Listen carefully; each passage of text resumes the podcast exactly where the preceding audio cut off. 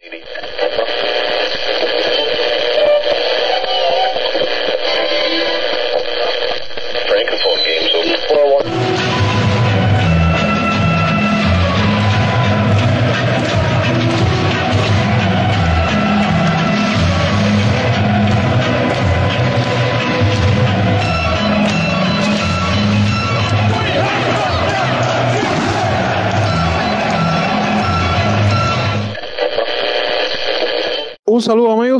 Radio Chelsea, o mejor dicho, último Radio Chelsea del año, señores. Ya llegó el fin de año y bueno, parece increíble que ya llevemos bastante tiempo eh, llevando programas a, todos los oyentes, ¿no? Que de cierta forma cada semana son fieles a, la emisión y bueno, eh, súper contento, ¿no? De llegar a esta instancia del año, el final, porque casi siempre cuando termina un año vienen cosas mejores en el próximo. Pero bueno, esta mola navideña realmente, eh, como decimos aquí en Cuba, no corresponde ahora, lo que corresponde es que se termina con victoria eh, creo que todos los fanáticos blue necesitaban eh, algo así, ¿no? Para cerrar eh, con buen sabor de boca este 2022. Pero bueno, dejando esto, es momento de presentar a mis habituales acá en, Radio Chelsea. Oscar y Jordan, ¿cómo están? un saludo tengan todos y nada, como tú decías, último programa del año, de desearle a todos, a ustedes y a los seguidores un feliz año nuevo. Y qué mejor forma de despedir el año con una victoria. Hacía tiempo que Chelsea no ganaba en Boxing Day y creo que es la mejor forma de despedir, de despedir el año, una victoria. Vamos a ver cómo, cómo arranca el proyecto para este 2023, pero como tú dijiste, un año convulso, pero este año muy, por lo menos muy ilusionante, de muchos cambios, se van a muchos cambios en este equipo. Espectacular, espectacular lo que sucedió con el Chelsea en esta jornada de regreso con los tres puntos. Feliz año nuevo a todos. Espero que terminar el año con, con buena vibra y entonces como dice Oscar, creo que ahora que, ahora que empieza lo bueno, ahora que empieza lo bueno, entonces estaremos pendientes aquí como siempre en Radio Chelsea. Bueno, eh, ya lo decían ustedes, Oscar y Jordan, eh, una victoria que bueno, estaremos hablando más adelante sobre ella porque tiene cosas interesantes en cuanto a, lo que significó, ¿no? Ganar la Bournemouth y sobre todo, bueno, eh, bueno, todo lo que ha venido después del partido porque han pasado cosas bastante interesantes después de este partido y bueno, como la Premier no para, todas las semanas hay un partido, entonces por lo tanto Radio Chelsea, por supuesto que intentará, ¿no? hacerle cobertura a cada uno de de esos partidos. Entonces, bueno, empezando ahí, empezando a cortar tela ya en el programa, como decían, victoria contra Bournemouth, eh, victoria importante, victoria que nos acerca mucho más a los puestos de, Europa, que creo que es el objetivo ahora en, esta, en bueno, lo que queda de temporada. Y era un partido eh, donde llegaba el Chelsea con mucha incertidumbre, ¿no? Por saber Potter en este periodo del Mundial si pudo de alguna forma dar con la tecla, ¿no? Para que el equipo funcionase mejor y bueno, en primera instancia parece que así fue. Entonces, eh, Jordan, empiezo, empiezo, empiezo contigo, ¿no? El debate y te pregunto, ¿no? ¿Por dónde fue que pasó la clave de la victoria? Y eh, si realmente podemos decir que fue un buen partido del equipo en general.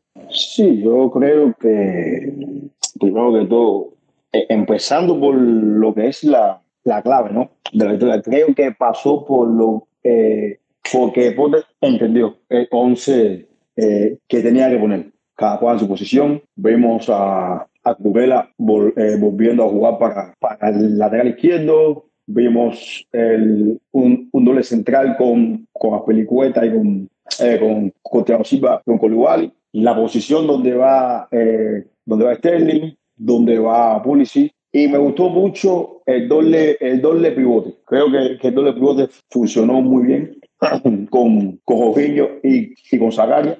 Zagaria dándole ese eh, balance, ¿no? esa estabilidad a mediocampo que hacía falta. Entonces, Jorginho, como un, jugador de gran toque de balón, se vio más cómodo. Incluso las dos jugadas de gol arrancan de su pie. Entonces, eh, Denis Zagaria, quedándose atrás, jugando entre los centrales, cubriendo siempre la espalda de Eugenio, cubriendo siempre todo lo que es eh, la, eh, eh, la zona de defensa. Creo que aportó mucho para que, le, para que el fluyera y se, y se viera bien en, en, lo que es la faceta ofensiva y la faceta defensiva. Para mí, no es un partido de 10, no es un partido de 10, porque creo que el que se fue quedando a partir del minuto 70 hacia adelante y es algo que ya, que ya pasa, que, va, que ha pasado ya varias veces ya. Pero sí le doy un 8 porque el primer tiempo de Chelsea fue un primer tiempo que hace tiempo no lo veía jugar. Hace tiempo no lo veía jugar. Creo que desde el primer partido contra el Milan, Chelsea no se veía tan dominante en un, en un periodo. Bueno, Jordan, yo coincido contigo eh, en muchas cosas, lo que has comentado. Eh, yo creo que una clave interesante fue la de Zacaria, eh, un jugador que llegó a última hora y realmente no, no, ha podido contar con los minutos a lo mejor que, que, se esperaba. Y al final se está viendo un Denis Zacaria que ha aportado su granito de arena al equipo y creo que puede incluso su inclusión en los 11 titulares a lo mejor funcionar mejor para el equipo que muchos otros nombres que a lo mejor estaban por delante de él y, no brindan lo mismo como tú eh, comentabas. Hay una cosa que me da mucho la atención de Denis Zakaria ya que lo tocaste. En o sea, cuando terminó el partido, Denis Zakaria hizo unas declaraciones sobre su rendimiento y él no se mostraba conforme con lo que había dado en el partido. A pesar de que para mí, yo estoy contigo, fue un partido interesante de él. Y esto a mí me dice mucho, ¿sabes? Y bueno, yo creo que todos agradecemos, ¿no? Que, que los jugadores que lleguen al equipo, incluso más aún, jugadores que se sabe que a lo mejor no vayan a, a ser permanentes, ¿no? Porque al final él está cedido, eh, tengan esta actitud ¿no? de profesionalismo, de, querer rendir más, de esperar su oportunidad. Eso siempre creo que, mueve bastante bien al, equipo. Oscar, Jordan comentaba una cosa, eh, y es que el equipo, eh, bueno, fue, o sea, funcionó más fluidamente en ataque puede ser, incluso, incluso a progresión de balón y tal. no sé si puedes comentarme, ¿no? ¿Qué jugadores eh, viste que funcionaron bien.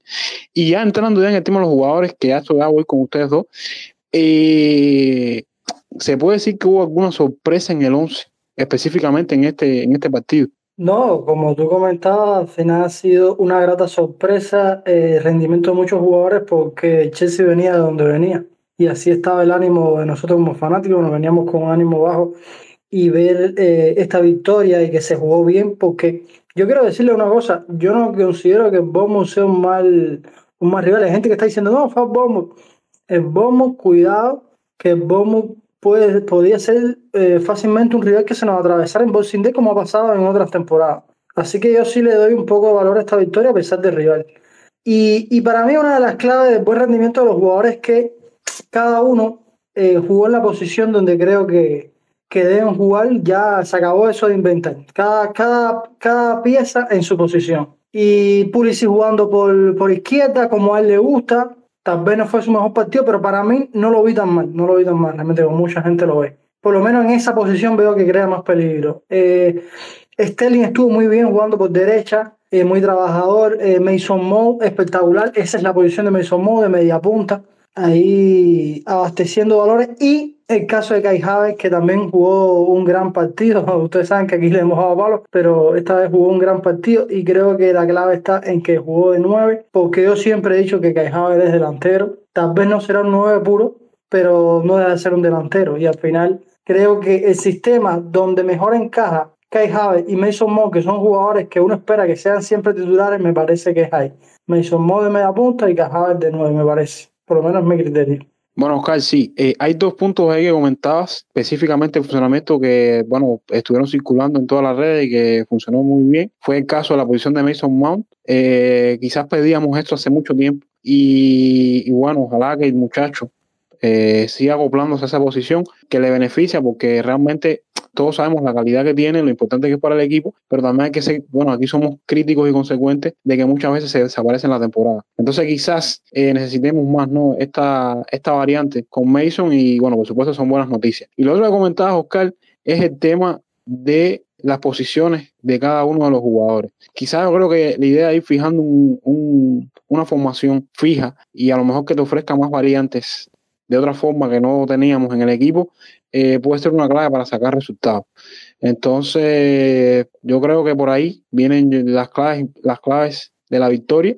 Y ya cerrando, porque te digo, este, este, este programa tiene cositas que están buenas y, queremos ir avanzando. Eh, y además tengo también unos datos de este partido al finalizar que son bastante interesantes. Yo, yo le comentaba, comentaba que mm, mucha gente o parte de la afición se sorprendía con, con el 11 que salió. Realmente podemos, o sea, cabía en nosotros la posibilidad de que hubiera una gran sorpresa en el 11, porque aquí en el podcast, salvo creo que fue Zacaria, realmente fue un 11 que nos acercamos bastante a lo que iba a salir. Entonces, Jordan, no sé, ¿qué, qué crees de eso? Y, concluyendo, ¿no? ¿Qué importancia le das a esta victoria? Sí, creo que algunos pudieran haberse eh, sorprendido, ¿no? Por el tema de no, no haber incluido eh, a, algún canterano o algún jugador joven. Pero sincera, eh, sinceramente creo que Potter entendió que tenía que sacar estos tres puntos a como diera posible. Entonces creo que puso para mí, creo que puso el mejor once disponible que tenía, disponible de lo que tenía. Eh, yo había dijo, eh, yo había dicho que que, que no, yo no lo tenía dentro del once, viendo cómo se había manejado la situación con él, también que él fue al mundial, entonces no pensé, ahí me sorprendió, pero creo que al sorprenderme me gustó lo que hizo a incluirlo el once. Pero creo que, que para mí era el, el mejor once posible repito, que voy a tener, porque sinceramente estos tres puntos se necesitaban, por eso era, es tan importante esta victoria, viendo que el Tottenham había empatado, también viendo que el Arsenal, que el, que el Liverpool había ganado, que había ganado Brighton, que, eh, que había ganado Newcastle. Entonces tú necesitabas, tú necesitabas ganar. Yo sé que el que, que mundo está pasando su buen momento, pero son tres puntos vitales. Entonces tú tenías que ir a, que tenías que ir a buscarlo a como era posible. Como yo dije, en este momento se necesita eh, sumar, como sea. Y en el tramo del camino ahí, y, perfeccionando. Pero lo más importante acá es sumar, porque necesitamos escalar posiciones. Bueno, sí, y es que tú decías, Jordan, bueno, en menos de una semana van a haber gran cantidad de partidos y bueno, necesitamos esto, necesitamos una victoria para salir de, la mala dinámica con la que se, se, se terminó antes de ir al Mundial eh, qué bueno que fue así, para algunos a lo mejor fue un poco mal sabor de boca, como tú dijiste, el tema de solamente ir ganando desde el primer tiempo 2 a 0 y no haber anotado más, pero pienso que hay que ir paso a paso y hay que tener paciencia. Eh, señores, cosas interesantes de este partido. El Chelsea, y, esto lo comentaba Oscar, el Bournemouth siempre ha sido una piedra atravesada en la historia, bueno, eh, reciente, porque Bournemouth realmente eh, asciende hace poco a Premier League, en el camino de Chelsea. Tal es así que desde la temporada 2015-2016, que fue cuando eh, asciende por primera vez a Chelsea, eh, ha perdido solamente más partidos en esta Bridge contra Liverpool y Manchester City que contra Bournemouth. Eh, en total han sido tres derrotas de cinco posibles y realmente era algo que una rachita ahí que teníamos con ellos que no sabíamos por qué razón se comportaba así, ¿no? todos recordarán un partido mítico, un 3 a 0, creo que fue en la era de Conte, si no me falla la memoria, que fue un batacazo. Sí, sí, casi casi que, que echó a Conte el resultado de ese, me acuerdo. Ajá, sí, sí. Casi, sí, sí, fue, y fue un resultado contundente incluso. Y lo otro es que Chelsea llevaba, lo dijimos aquí y todos sabíamos, una racha bastante negativa de derrotas consecutivas. Y bueno, con esta victoria evitó perder cuatro partidos consecutivos en todas las competiciones del año 1993. Eh, en aquella ocasión fue una racha de seis partidos eh, bajo la era de Glenn Hoddle, creo que lo mencionamos aquí hace, hace algunos pocos atrás, y bueno, realmente nos quitamos eh, esa aura que había con, con, el tema de tener una victoria en este partido, y bueno, eso creo que fue lo importante.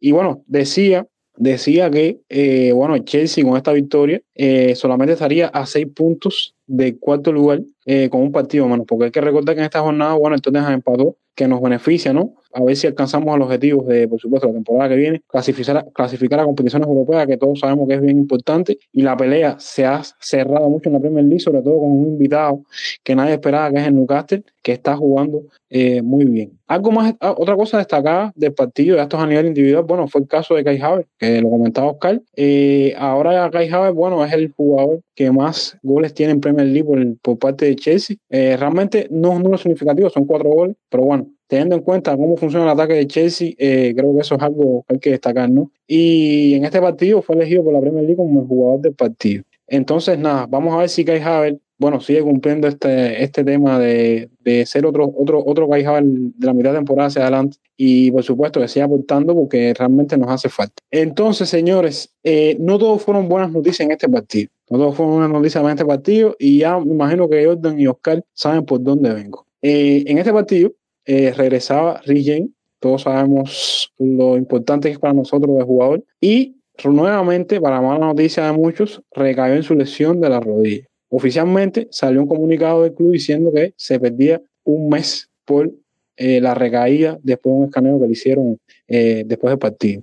Entonces, señores, eh, ya esto empieza a preocupar, ya esto empieza a preocupar por qué razón, y tengo un dato aquí que encontré que viene como la niña del dedo. El Chelsea ha perdido al menos a un jugador por lesión en los últimos cuatro partidos, incluido amistoso. Esto es algo que realmente preocupa y ya, ya empiezo a pensar que no puede ser mala suerte, porque realmente es una cosa consecutiva y, y, bueno, también da la casualidad que es en la misma parte de la temporada, que es cuando llega diciembre y fin de año. No sé, no sabemos qué está pasando ahí con eso, pero bueno, dejando, dejando de lado el tema este de Laura con el tema de las lesiones y tal, que todos sabemos que es una realidad ya. Señores, y voy contigo, Oscar, porque yo sé que este, este tipo de temas te gustan mucho y a la hora de, de analizar variantes y, y, bueno, debatir sobre posibilidades o posibles jugadores que puedan llegar. Eh, primero que todo, Oscar, ¿qué tan urgente es un lateral en invierno y por qué? No, urgente tiene que ser, porque al final eh, eh, en el fútbol moderno la importancia que tienen los laterales en un equipo de fútbol y el Chelsea que tiene dos grandes laterales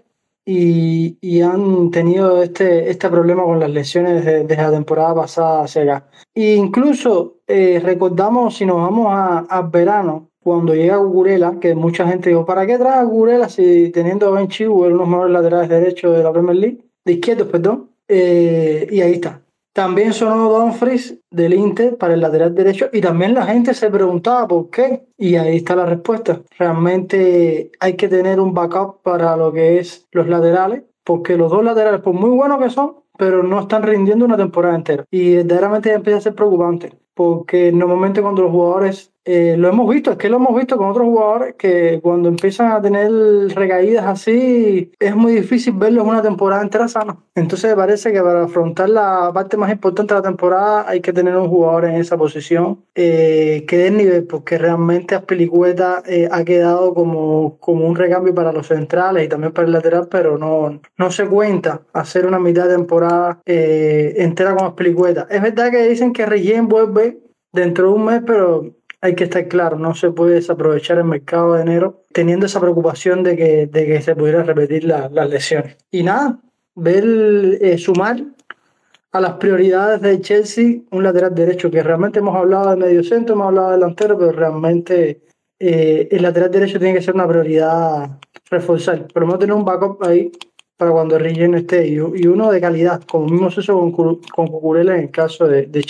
De hecho, debería haberse hecho desde verano por otros temas y tal, que al final muchos fanáticos a lo mejor no, no, no, entienden o no consiguen, realmente no se pudo reforzar todo en el equipo y bueno, era una posición que por supuesto estaba propicia a, como tú dices, a, a ser eh, priorizada porque realmente solamente teníamos una variante, ya estamos viendo ya eh, las señales ¿no? de la necesidad.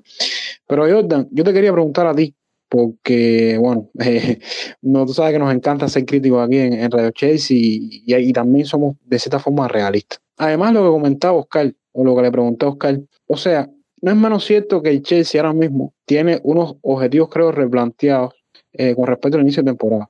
Eh, lo hemos debatido aquí y las cosas realmente han cambiado por cómo se han venido desarrollando. Y bueno, también quiero saber tu opinión acerca ¿no? de, de, por qué crees que es necesario uno de la invierno. Y lo otro que quería debatir, eh, y, por supuesto, Oscar, te puedes sumar aquí a, esto, eh, también es, otro tema eh, interesante. Es si podemos considerar, porque todos, o sea, caímos en el hype con Rick James de que probablemente sea el mejor lateral derecho del mundo o, uno, o está entre los mejores. Si podemos seguir considerando o podemos realmente considerar a James como un top mundial con estas constantes lesiones. Ahí Jordan me estarás comentando. Sí, mira, primero que todo, para, para entender primero la importancia de James en el Chelsea y por qué duele tanto que seleccione, que Oscar decía que importante, el fútbol moderno depende mucho de los, de los laterales o los carrileros. Todos los equipos tienen esa, esa posición, jugadores veloces de, de gran recorrido. Mira, por ejemplo, en, en, este partido, el ataque del Chelsea, un 43% fue por la, por la derecha y solo un 24% fue por el medio campo y solo un 8% fue por la izquierda y ahí nos va a entender que cuando el está en el campo, hacia dónde eh, se gira todo. Yo leía hoy a un doctor que decía que una de las, una de las frecuentes lesiones de Riel es porque Riel va mucho a los suelos y lo corta mucho y está y tiene mucho la pelota en su pie. Y eso es tener expenso a lesiones que los laterales no suelen tener tanto la pelota ¿eh? en, en los pies. Eso hay que analizarlo bien.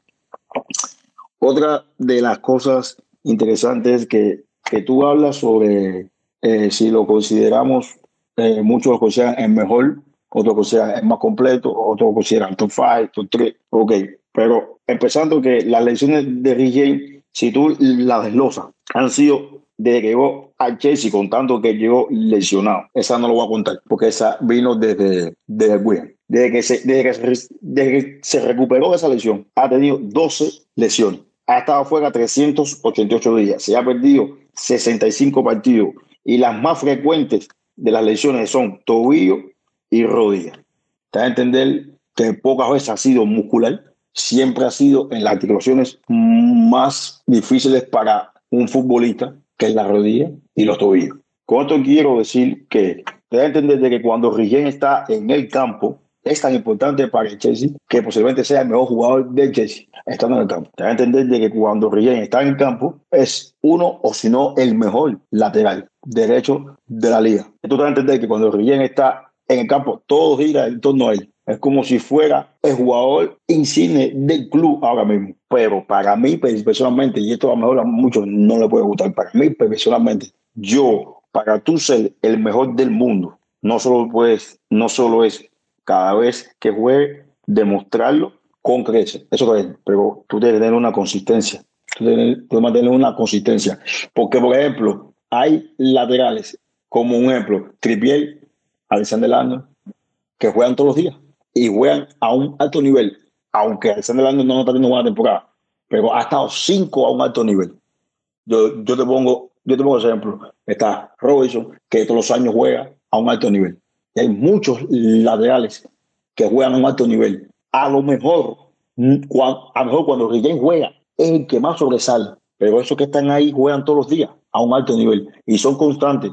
Y temporada tras temporada juegan 50, 60 partidos y, no te juega una temporada entera, lastimosamente. Entonces, sí lo considero entre los mejores del mundo, porque cuando juega lo hace espectacular, espectacularmente, pero no lo considero el mejor del mundo porque no es constante. Lastimosamente no está en sus manos porque las lesiones eh, no es culpa de nadie, ¿me entiendes? Entonces, esa es mi opinión. Cuando juega, para mí es, un, es una fiera, es un fuera de liga, pero está más fuera del equipo que dentro del equipo. Entonces, no sé, ese cartel del mejor del mundo, no, yo no se lo pongo todavía. Eh, Oscar, eh, quiero preguntarte, porque no sé, quiero preguntarte por supuesto tu opinión, porque según lo que dijo Jordan y los datos que trajo, Rick con la cantidad de tiempo que ha pasado, eh, o sea, si tú sumas toda la cantidad de minutos que no ha estado, o perdón, la cantidad de días que no ha estado jugando, prácticamente suma una temporada y un año exactamente o un poquitico más de un año. Teniendo en cuenta que Rigen debutó,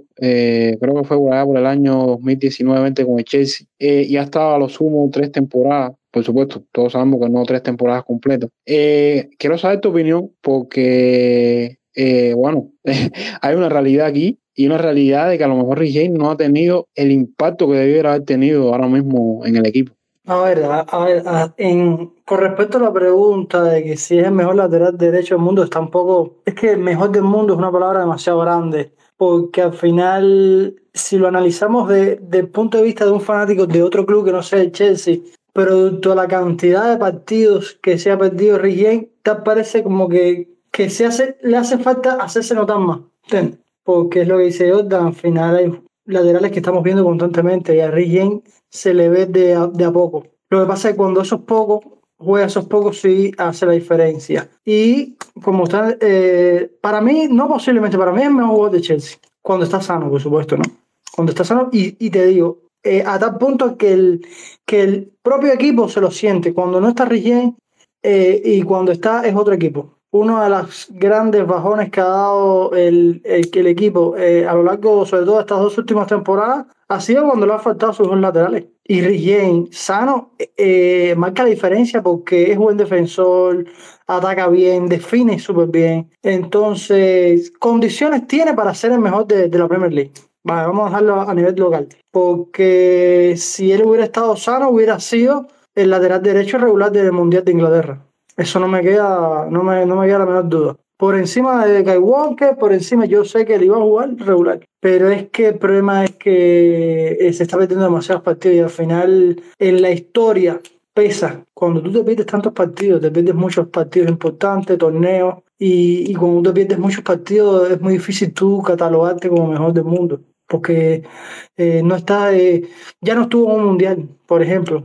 ¿Cómo tú vas a decir que es mejor lateral del mundo y no ni tan siquiera estuvo en un mundial? Entonces es bastante lastimoso. Si no tuviera problemas con las lesiones, probablemente pudiera hacerlo, porque tiene muy buenas condiciones, a pesar de las lesiones. Hay que ver qué tanto le empieza a afectar esto, porque el factor psicológico también puede afectarle en, en su fútbol. Vamos a ver, pero condiciones, condiciones de tenerlas sí las tiene, pero no se le puede dar el título porque es que se pierde muchos partidos. No, sería muy injusto con, a la hora de, compararlo con otros jugadores. Por eso eh, había personas que se preguntaban que, que por qué, por qué NBA aparecía en los 11 de la década de la Premier League. y es verdad que, que ahí no eran algo espectacular, porque ahí jugó más, más de 500 partidos casi con el, con Manchester United. Es que, mira, por la eh, regularidad por la regularidad. y, si y si ponemos una comparativa, por ejemplo, hacia el Chelsea, mismas pelicuetas, tal vez pelicuetas no es el mejor lateral en condiciones físicas y futbolísticas, pero es que ha tenido un nivel de regularidad tan alto que eso pesa a la hora de hacer una comparativa. Exactamente, exactamente. Por eso yo siempre llevo esa palabra tanto al equipo como a los jugadores, la consistencia. Cuando un jugador es consistente, significa que tú siempre puedes depender de él para cualquier cosa. Entonces, eso es muy importante. Entonces, eh, se necesita ser más consistente. Por eso que Chihuahua tampoco entra en la, en la ocasión que decía Oca, porque le pasa, le pasa lo mismo. No, y señores, ahora escuchándolo ustedes, también voy a dar otro datico ahí rápido, que también está relacionado. en esta jornada, si no me falla la memoria, me pareció ver por ahí que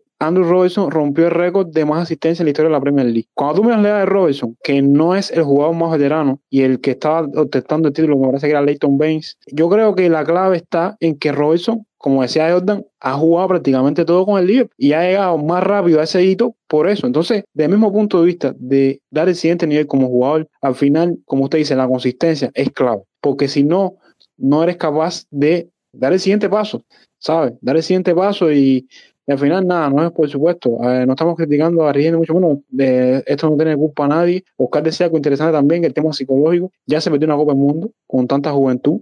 Eso, eso duele. Eh, es un jugador que en las redes sociales, eh, bueno, sacó incluso un, una publicación como que frustrado, ¿no? Por, lo que le había pasado nuevamente, año nuevo y tal, para aunque sea él mismo automotivarse. Incluso recuerdo eh, unas declaraciones que hizo a principio de temporada, que uno de sus objetivos era precisamente no lesionarse tanto o, jugar más esta temporada. Es que, le voy a decir algo, eh, eh, ante el profesional y era amateur, lo que es la academia, él era así. A mí no me sorprende lo que le, lo que le pasa a Rey, sinceramente es algo que él arrastra desde, desde la juvenil. Pero lo importante es que no son musculares, sino es en la rodilla, que yo creo, creo que deberían intervenir. Pero bueno, parece que, el club está esperando más, quiere darle otro chance. Con una cirugía se arregla, porque cuando es muscular, ahí sí, está, ahí sí es más complicado, porque recae, recae siempre Vamos a ver, esperemos que con este mes fuera. Yo, yo te diría que para mí un, un mes es poco tiempo. Yo le daría dos. No creo que con un mes rellene este listo. Yo no soy médico, yo estoy aquí divagando Eh, no, y otra realidad, Jordan, que también sale en las redes sociales, porque la gente empieza a buscar justificaciones cuando las cosas pasan. Eh, ya empezó también a la gente a criticar a Pote porque dice que si lo puso muy rápido. Señores, yo realmente les digo una cosa desde aquí, desde el corazón de Radio Chelsea, si Potter lo puso es porque el hombre estaba listo. Además, supuestamente había jugado 65 minutos en un amistoso y supuestamente estaba bien. ¿Sabe? Entonces, realmente, como decía Jordan, y bueno, como decíamos al inicio, era un partido en el cual había que sacar los puntos. Y si tú tienes a tus mejores jugadores disponibles y puedes jugar, eh, el que fue un golpe, el que fue un golpe hagan un, un, golpe en la rodilla y él se resiente de la acción No fue solo, ¿me entiendes? Es que, fue un golpe. Pues es que tiene tanta mala suerte que le dan en la, maldita rodilla No, eh, yo le decía que a Potter le van a echar la culpa hasta cuando llueve en Stanford Bridge, le van a echar la culpa a Potter. Sí, tú sabes que eso es, es, un más general. Y bueno, señores, resumiendo el tema de Rigen, estará baja, como dije, un mes y se pierde alrededor de seis partidos en todas las competiciones, contando los partidos, el partido de FA que hay, y serían cinco jornadas de baja aproximadamente, sin contar, eh, bueno, qué tanto se demore la rehabilitación para que todo esté bien y no critiquen a Pote, como estamos diciendo. Entonces, señores, yo les propongo algo interesante que hemos preparado aquí en, en, en Radio Chelsea con este tema de Rigen, con la posibilidad de ir a buscar un lateral derecho en el mercado de invierno, y es eh, Jordan y Oscar.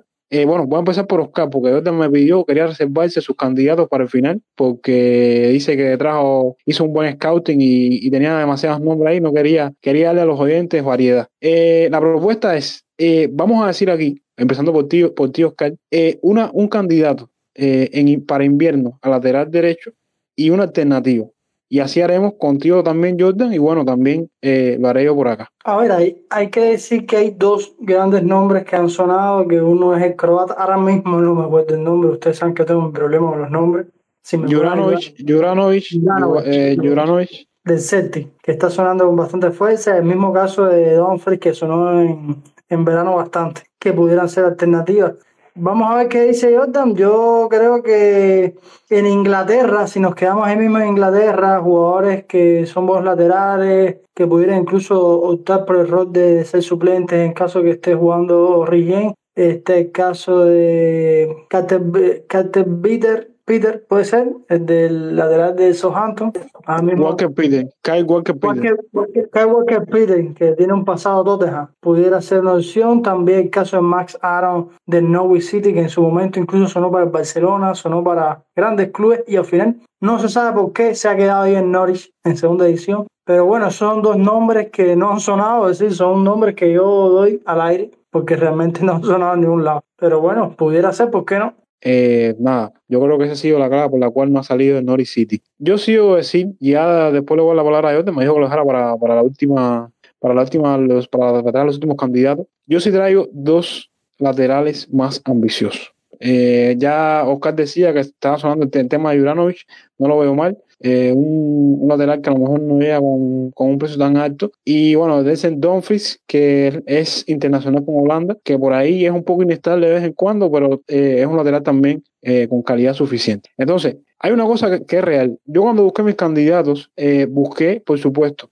laterales que no, se, que no seleccionasen tanto y también al mismo tiempo que tuvieran calidad, porque somos el Chelsea y no se puede andar con, pienso yo, calzos, ¿no? Para, para cubrir algo que a lo mejor puede, puede extenderse porque uno no sabe cómo evoluciona el relleno. Entonces, en base a esto, yo traje dos candidatos más ambiciosos. El mío ideal, el mío ideal, eh, ahora voy a hablar de él, es Pedro Porro, jugador del Sporting Lisboa, jugador que pertenece a Manchester City. Eso, eso creo que complica un poco el fichaje, porque todos sabemos que City eh, es una institución que hace muy buenos negocios. Lo trajo del de Girona y lo cedió y bueno, sacarle eso al City creo que va a ser un poco complicado, pero no lo veo imposible porque ahora mismo está cedido. Y es un jugador que ha jugado esa temporada Champions, un jugador con muy buenos números, eh, tiene 10 partidos jugados en todas, las en todas las competiciones, con 4 asistencias y 2 goles. Y lo que más me llama la atención de él, que por, por, por, el cual lo pongo como candidato, es porque es un lateral completo. O sea, es ofensivo y defensivo. Es un jugador creativo, es un jugador que regatea, porque tiene una, un por ciento de, de regate exitoso bastante importante, y también al mismo tiempo es dedicado en defensa. Tal es así que tiene un 71% de efectividad, eh, o sea, en sus entradas conseguidas eh, esta temporada con el Sporting eh, de Lisboa. Además de eso, es un jugador que ahora mismo tiene más de 20 ocasiones creadas y, y le digo, contando Champions y contando Liga Portuguesa. Entonces, es un jugador que yo lo veo muy interesante, solamente tiene 23 años y ahora mismo está tasado en unos 26 millones de euros. Entonces, realmente creo que es un jugador asequible el único inconveniente ahí es de que pertenece al Manchester City y todos sabemos que es un, es un club que hace las cosas con mucha inteligencia y un jugador que puede tener su, su papel quizás en un futuro en el, en el, equipo. Así que nada, ese es mi candidato, un tocayo mío, Pedro Porro, es jugador del Sporting Lisboa. Y el otro candidato que me encanta es eh, Jeremy Frimpong. Esa es mi alternativa por si, bueno, no, a lo mejor no pasa ninguno de las dos, no pasa Pedro Porro, pero bueno. El otro lateral que me gustaría es eh, eh, Jeremy Frimpong, jugador holandés. Casualmente también tiene vínculo con el City porque fue canterano del City. Tiene actualmente 22 años y este lateral sí es, sí tiene características mucho más ofensivas que Pedro Porro en el Bayer Leverkusen en la Bundesliga. Eh, esta temporada tiene 5 goles y 2 asistencias con el Bayer Leverkusen y está tasado en el mismo precio que Pedro Porro, o sea, 26 millones de, de, euros. Y eh, nada, es un jugador que lo pongo como alternativa precisamente porque solamente es netamente defensivo. No es que esté mal en defensa, pero no es un lateral tan completo a mi, a mi vista, ¿no? Como el caso de, Pedro Porro. Jordan, esos son mis candidatos. No sé qué tú trajiste por ahí, que hace rato nos, tienes con curiosidad, ¿no? De, de, de tus candidatos. Sí, aquí tengo, yo hice un, yo busqué traté de, de como es un es el mercado de invierno, también eh, traté de buscar lo barato para tener en cuenta que Riquelme, cada, cada, que regrese va a ser el titular.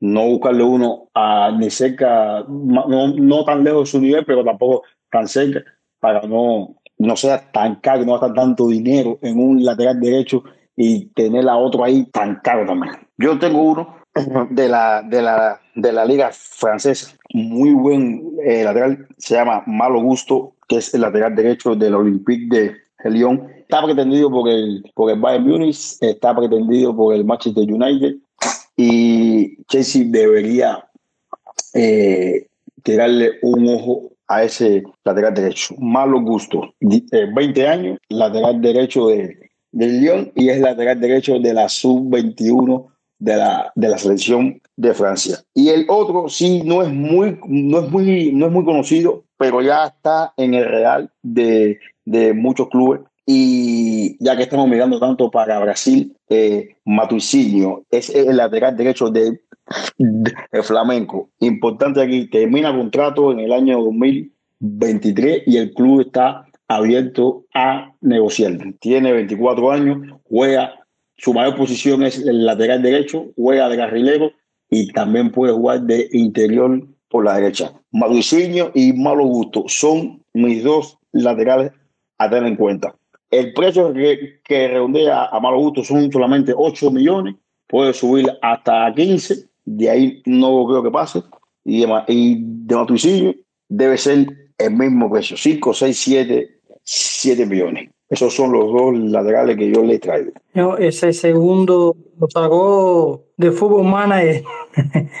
de, sí, sí, ese era un as de la manga, un as, un as de la manga. El malo gusto ya lo había escuchado, creo que incluso ya había, me parece haber leído ya en su momento que había ya despertado el interés del Chelsea. Muy bueno, y también decir que que yo ahora usted, escuchándolo usted hablar, me acordé del caso también de la Roma que ya no cuenta con su lateral Cardoff holandés que lo está vendiendo, no sé.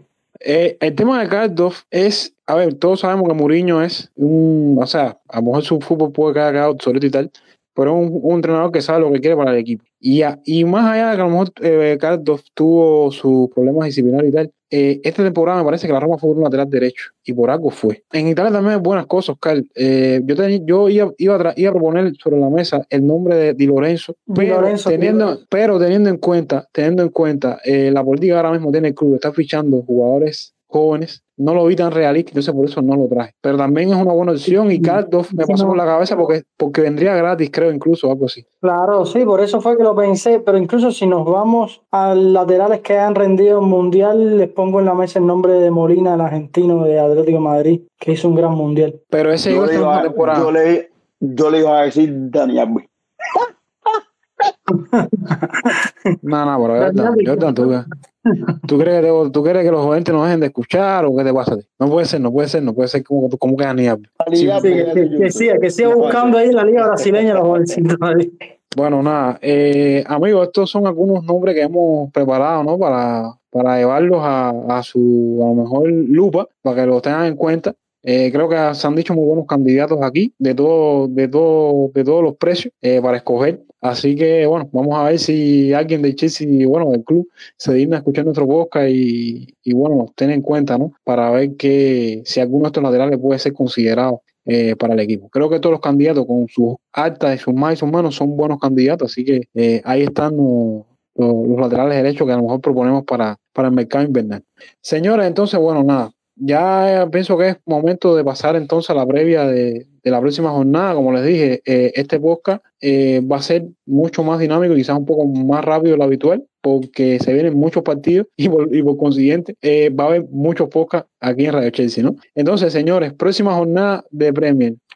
partido contra Nottingham Forest de visita. Un partido que debo decir que cuando busqué sobre la historia, ¿no? Entre, eh, o sea, el Chelsea y Nottingham Forest eh, jugando, ¿no? En liga realmente no encontré mucho. Eh, Jordan me dirá si históricamente hay algún antecedente, porque hay que recordar que, bueno, Nottingham no ascendía hace bastante tiempo a primera división y, bueno, por eso no hay tantos antecedentes en liga, por lo menos contra el Forest. Entonces, Jordan, voy a abrir la lata contigo mismo. ¿Cómo llega el Nottingham a este partido? Y bueno, no sé si pudiste encontrar el dato, ¿no? Desde hace cuánto el Chelsea no juega con el Nottingham.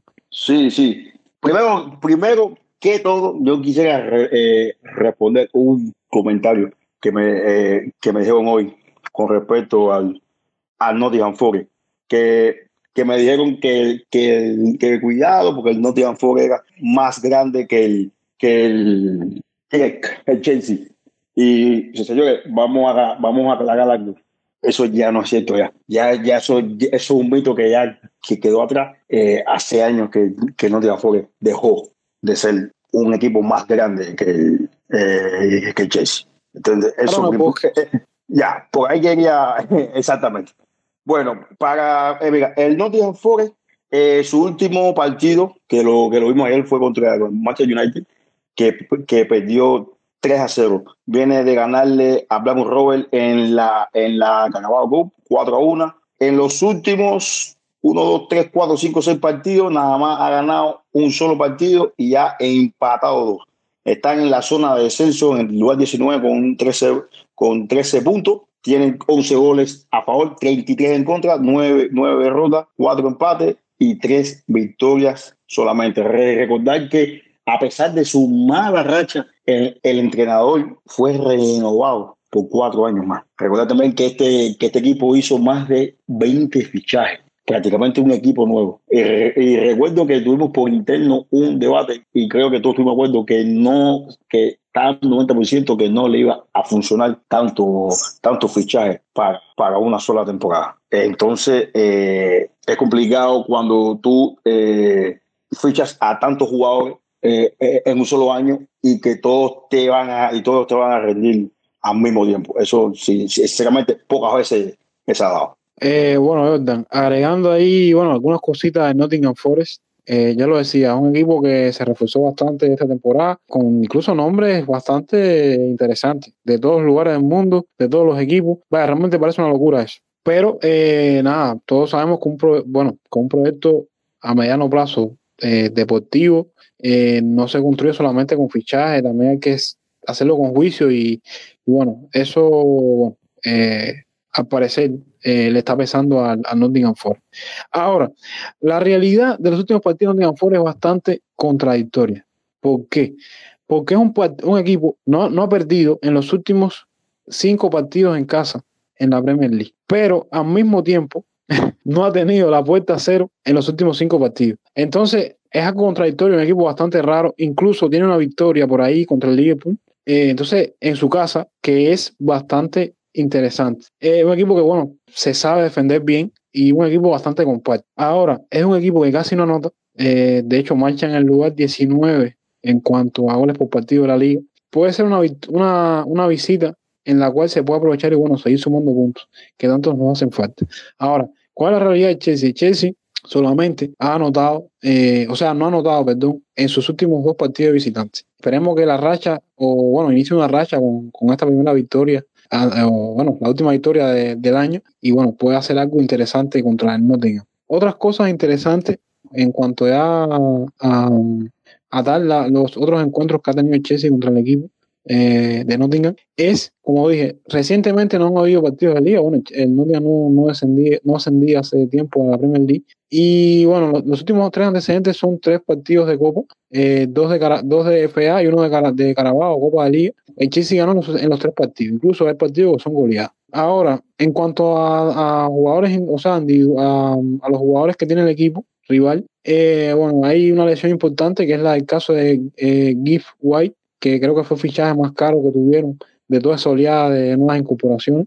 Eh, es un, se puede decir, media punta, medio campo, que bueno, es el líder asistido del equipo incluso. Eh, es duda para este partido y puede que lo más probable que sea una baja importante de ellos. Eh, y bueno, otro jugador interesante es el delantero, que parecía que iba a ser el delantero, o que bueno, el proyecto estaba empezando bien, que era el caso de Taiwo Bonigi, que llegó procedente de Hertha Berlín con una temporada, perdón, de la Unión Berlín, con una temporada espléndida en la Bundesliga, con más de 10 goles. es el líder goleador del equipo en este momento con tres goles en, la liga. Bueno, ya estás viendo por ahí que realmente no hay mucha diferencia con un jugador de Chelsea, pero bueno, esos son otros temas. Después siguieron trayendo a jugadores interesantes, con el caso de... ¿Cómo? Sí, sí, sí. Sí, sí, tú ah. habías dicho algo de, eh, eh, eh, jugadores interesantes. Y la verdad ha sido, sí, ha sido de lo mejor, de lo mejor de del equipo, sinceramente. Sí, era un jugador que venía con mucho cartel de la Bundesliga. Bueno, eh, estuvo entre los goleadores la temporada pasada de, la Bundesliga. Un jugador que tiene pasada con el Liverpool. Bueno, fue canterano de hecho del Liverpool. Un jugador que le marcó. Bueno, fue el que dio el gol de la victoria en la victoria en, en, el resultado contra el Liverpool que comentaba en casa. Eh, y bueno, por ahora va siendo el líder goleador de, de Nottingham Forest. Y bueno, por ahí también tienen a Manuel Denny, que tuvo un antecedente con el Watford en Premier. Oscar, no sé, ayúdame ahí, no sé si hay algún otro jugador que destaque de esa oleada de fichajes de Nottingham. Jesse Lingard, no, de, de, la figura. Es que tú, eh, portero Genesis, eh, tiene a Sey Auriel, veterano. Lodi. El caso de Lodi. Eh, Lodi trajeron un brasileño ahora para el mercado de, de enero, eh, mediocampista Sí, sí, un equipo muy interesante porque es de esos equipos que llama mucha atención, aparte porque la historia que tiene y hacía muchos años que estaba en Premier League, eh, eso de que de pronto han armado un equipo nuevo con un entrenador muy interesante, que es Steve Cooper, lo hemos mencionado, un entrenador muy interesante, pero que realmente no ha estado bien, no está funcionando. Yo creo que, hay que aprovechar eso. Mira, yo quisiera, eh, quisiera hacer algo para no pasarlo por alto, porque, porque es interesante, son tantas cosas. El Nottingham Forest, en, nosotros no, no hemos jugado en liga desde el año 1999. El último partido de liga fue un 20 de febrero del año 1999, donde el Chelsea ganó 3 a 1. 3 a 1. Y anteriormente habíamos jugado el, el, el, 12, el 12 de noviembre, el décimo año, y el, y el Chelsea ganó 2 a 1. En el partido de 3 a 1 hubo un gol de Danny White. Fue que marcó eh, fue el con, con dos autores. So, esos son la, el último partido de liga que jugamos con Nottingham Forest. Desde ese año no jugamos en liga contra él. Año 1999. No, lo que te decía, después de ese año parece que el busque se pegó y, no, ya, se ahora fue que, y ahora fue que sembraron nuevamente, sembraron nuevamente los cimientos y, y bueno, volvieron a ascender. Eh, cosas así también de, estilo de juego y tal del equipo. Eh, tienen que, que, tiene que tener cuidado con las jugadas a balón parado, sobre todo de es un equipo que, que bueno, tiene buenos cabeceadores, Taibo Bonilla es un delantero muy físico. Y bueno, hay que tener cuidado de los descuidos, todos sabemos a veces goteras de, goteras en la, en la concentración de, de, Chelsea. Y nada, y no conformarse, no conformarse por favor con un marcador como eh, si pueden hacer más goles, que los hagan, porque juegan en su estadio, como dije, no han perdido. En cinco partidos ahí y es un equipo que al mismo tiempo le cuesta mucho eh, mantener la portería cero. Así que yo creo que puede ser un resultado y necesita puntos. Necesita también, puntos. Siempre, Es, siempre es difícil jugar contra un equipo que está en zona de descenso. Y sabemos que nosotros somos maestros reviviendo muertos. No, y de hecho, y de hecho, algo interesante, el dueño esta semana o la semana pasada dijo, o sea, todo el mundo estaba cuestionando, por supuesto, el mundo está cuestionando la cantidad de fichajes que hay. De hecho, Oscar mencionado un brasileño que llegó nuevo, que a mí, yo no sé, yo es, yo creo que el, el, jugador que menos visto con porte futbolista hace mucho tiempo, yo no sé dónde salió ese hombre. y bueno, no sé. Habría, que, ver si, si nos jugó porque ah, yo no lo conozco realmente, no, no son gran conocedores del fútbol. De hecho, y de hecho, lo, más interesante. Que, que, nos jugó, nos jugó en la final de la, de la del Mundial de Clubes. Hay que ver si nos jugó con el Palmeiras, porque viene del Palmeiras. No, y de hecho, eh, no, parece, no, parece, no parece un jugador muy joven. Entonces te digo, no sé, eh, lo que iba a comentar con respecto a esto es que el dueño, por supuesto, ante tanto cuestionamiento por la cantidad de jugadores que han traído, incluso este jugador llegó antes de que abriera la ventana invernal, eh, o sea, él respondió que por supuesto que tienen que seguir trayendo jugadores porque no quieren descender. Entonces, señores, eh, nada, todo está dicho. Eh, juegan en su estadio y bueno, hay que ir a ganar. Y si se puede anotar y pasar por arriba, mejor. Entonces, señores, es hora de lo que nos gusta a nosotros, eh, el 11, posible 11 y resultado. Porque hay que decir que, bueno, el fiel servidor que está hablando ahora estuvo de 2-2 en la predicción de eh, el Sí, último sí. resultado. Eso merece un aplauso. A ver, na- nadie, na- yo creo que nadie aceptaba de, de, de agosto. Sí, sí, no, no, nos metimos una racha de, confi- de autoconfianza, porque al final de todo, lo que, nos ha, lo que nos ha matado ha sido la confianza en el equipo. Eh, ya estamos perdiendo un poco, entonces, bueno, parece que ahí empiezan por ahí a, a dar la, a, bueno, a, a- a- dar beneficio en el tema este de, los pronósticos. Entonces, Oscar, empiezo contigo. Eh, posible 11 para la jornada del domingo y marcador y anotador. Va para el 11. Va para el 11. eh, y yo no voy a cambiar mucho de respecto al 11 de- que jugó en Bombo porque creo que la clave. Es decir, si, si estuvo bien, no, no creo que debamos cambiar mucho. Entonces, portería quepa, por supuesto, como no podía ser de otra forma. Pareja de centrales, me voy con, con una línea de cuadro. Pareja de centrales, Koulibaly y Chalobah. Vamos a darle descanso a Thiago Silva porque se avecinan partidos muy difíciles y hay que cuidar, hay que cuidar a Thiago Silva. Laterales, por supuesto, lateral derecho, vamos a poner a Pelicueta, no, no hay de otro. Y izquierdo tampoco hay de otro, no hay muchas variantes, vamos a poner a, a Gurela. Tal vez Lewis Hall pudiera ser alguna opción, pero creo que Gurela va a seguir jugando. Mediocampo, el mismo mediocampo, con Tebón muy bueno. Jorginho Zagaria, tampoco Kovacic ya Ojo, estar ojo de- con eso, ojo, ojo con eso. Ya sigue y Kovacic se, ya se incorporaron al equipo, según me, según me pareció ver por ahí. Sí, pero no sé si ya sería muy pronto ya poner a Kovacic. Por eso no me arriesgo y pongo a Jorginho a- y a Zagaria que estuvieron bastante bien. Sobre todo Jorginho, como ustedes saben, jugó muy bien. Un 4-2-3-1, igual lo mismo que el partido entre el Bournemouth. Pulisic por la izquierda, Mason Mount media punta, Sterling por la derecha y de medio y delantero centro Kai Havertz, que está dulce. Resultado 3-0. 3-0. Ya se acabó eso del miedo de 2-1, que, que casi siempre pongo 2-1, no 3-0. Equipo. Mount, Mount, ¿sí? De Kepa, como decía que no había miedo, gol de Kepa. No, no, no, no, no, no, eh, tranquilo. No, no, no, eh, gol de tridente adelante, Mason Mount, Kai Havertz, que sigue dulce, que hay que decir de que le damos bastante palo aquí, pero realmente lleva una racha muy buena, desde incluso desde el Mundial, desde su último partido del Mundial se cae amistoso, primer partido está marcando. Mason Mount, Kai Havertz y Christian Pulisic va a ser el tercer gol. Jordan, tírate al agua. Eh, ¿Qué pasa? Por supuesto. Creo que ya eso va a ser fijo creo que hasta la temporada si no pasa nada. ¿Qué pasa? Eh, Aplicueta por la derecha. Chaloa, yo me voy igual que eh, ¿cómo se llama? Eh, Oscar. Chaloa, eh, Koulibaly, pero aquí voy a cambiar. Voy a poner a Lewis. Creo que va a guardar a Cucurella para Manchester City. En medio campo me voy con Denny, Zakaria y con Ojillo. Creo que ahí no se puede tocar nada. Ahora, me quedo con a- arriba va a ir eh, me voy con Kai Havertz, creo que va- tiene que seguir jugando. Sterling sigo, sigo, sigo voy a mantener la, la esperanza que le va a dar chance a, a Omar Hutchison creo que este va a ser el partido de darle juego. Voy a cambiar la hora y creo que me queda uno. Lo- los grandes mueren con su once, así que tranquilo. y me queda uno ¿no? sí, me queda uno. Sí, de, en el mediocampo. Pul- eh, me queda uno eh, en medio campo ¿verdad?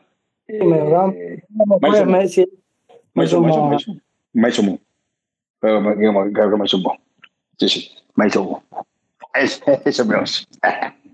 Resultado.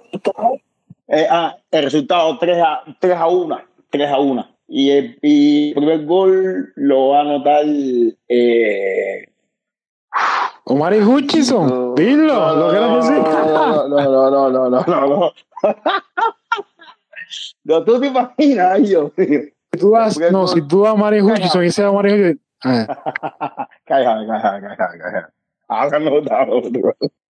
si, si, si a ti, si vas a esa fatalidad de que tú dices que lo más probable es que sea el único que está bueno Mari Hutchinson en el 11 y él anota, y eso sería la. Vaya, yo, yo creo que te convalido eh, el hecho de no se te haya marcado con que haya marcado Mari Hutchinson. Vaya, por ponerlo en el 11, vaya, te hace un cambio ahí de, pronóstico. Bueno, entonces nada, voy con mi 11. Eh, voy igual que ustedes en la defensa. Voy, bueno, igual que Oscar, voy con Chalobá, eh, eh, Cucurella y Aspilicueta. No hay de otra, como, como bien estaban diciendo. Mantengo la dupla de mediocampista. Eh, Zacaria, que creo que seguir premiando, que ha tenido una actuación buena. Cojiño. Y entonces en medio campo sí voy a, voy a tener, voy a hacer cambios. Voy con Sterling, eh, voy con Mason por, la, por las bandas. Y entonces voy a poner a Javier de media punta y a Guamayán de delantero. Entonces creo que por ahí vienen, vienen los tiros con el 11 mío. Y eh, marcador, hay que decir ¿Cómo? que bastante arriesgado, bastante arriesgado poner a Gomellán después de, de los últimos partidos ponerlo a Reblé. Yo lo, yo lo iba a poner, yo lo iba a poner, pero no, no, no, pero, ¿sabes? Demasiado arriesgado. Fíjate Bueno, que pusiste no a lo Mari puse. Hutchinson ante a Gomellán. Sí, pero sí, pero ese fue, ese fue. Ya, me, estoy, me estoy inventando, estoy inventando ahí, pero no sé, es una, es una cosa sonada. Yo creo que el resultado va a ser 4-0. 4-0. Eh, inicia la cuenta. Me voy a mojar con Kai también. Eh, creo que va a haber doblete de, de Sterling y un gol de. Un gol, un gol, un gol, un gol, un gol de Pulisic de cambio. Jordan, Voy- no dijo, Jordan no dijo, nomás dijo Javier, pero no dijo los otros dos goles. Ah, los otros dos, Aguamellán de cambio y Sterling. Ya, perfecto. Entonces, entonces vamos a ver cómo sale ese partido. Eh, aquí en Real Chelsea, bueno, este, este, bueno, episodio eh, será antecedente del episodio de previa del partidazo entre semana contra el Manchester City. Eh, hay- hay- tenemos que decir que Jordan Bono en, esa- en este periodo va a estar bastante de vacaciones, así que no tenemos por acá en ese periodo. Pero igual dijo por ahí que era aportar su, su Mari Hutchinson en el 11 y dijo que iba a mandar personalmente eh, su audio con, con, su, con, con su confianza en Omari Hutchinson. Y bueno, nada. Eh, señores, eh, último episodio de Radio Chelsea del año. Eh, realmente un medio año que ha sido provechoso para nosotros. Eh, realmente hemos crecido, creo, eh, en el proyecto que decidimos empezar hace unos meses. Y bueno, agradecido por todos ustedes, amigos, que se han incorporado con el paso del tiempo, nos han descubierto y, y nos siguen apoyando. Eh, seguiremos, por supuesto, perfeccionando y mejorando eh, el contenido que creamos para ustedes. Y bueno, creo que lo único que queda después de este discurso mío ha sido desearles a todos feliz Navidad. Y también para ti, Oscar, para- también para ti, Jordan. Eh, Propio, propio. nuevo. Propio. Nuevo. Y que nos sigan, que nos sigan, que nos sigan en todas las redes sociales. Feliz año nuevo. Eh, debo decir, señores, que si no lo han leído, pásense por el newsletter de Jordan. Sacó un artículo muy bueno antes que se hiciera oficial el fichaje de Atro Fofana. Hablamos de él el podcast pasado, pero también sacamos un artículo sobre sus cualidades. Realmente ha tenido muy buena acogida. Jordan por ahí también irá, irá, irá haciendo articulitos así para, para que ustedes estén bien informados y, y bueno, también diversifiquen el contenido. Y si bueno, son de los que les gusta leer, como a mí y a Jordan, ahí están los artículos. Entonces, señores, nada, feliz fin de año, último podcast del año de Radio Chelsea y nos vemos muy pronto porque el año empieza el mismo fin de semana. Así que nada, señores, eh, un abrazo grande a todos y pasen eh, la mejor de las noches con su familia. Un abrazo, chao.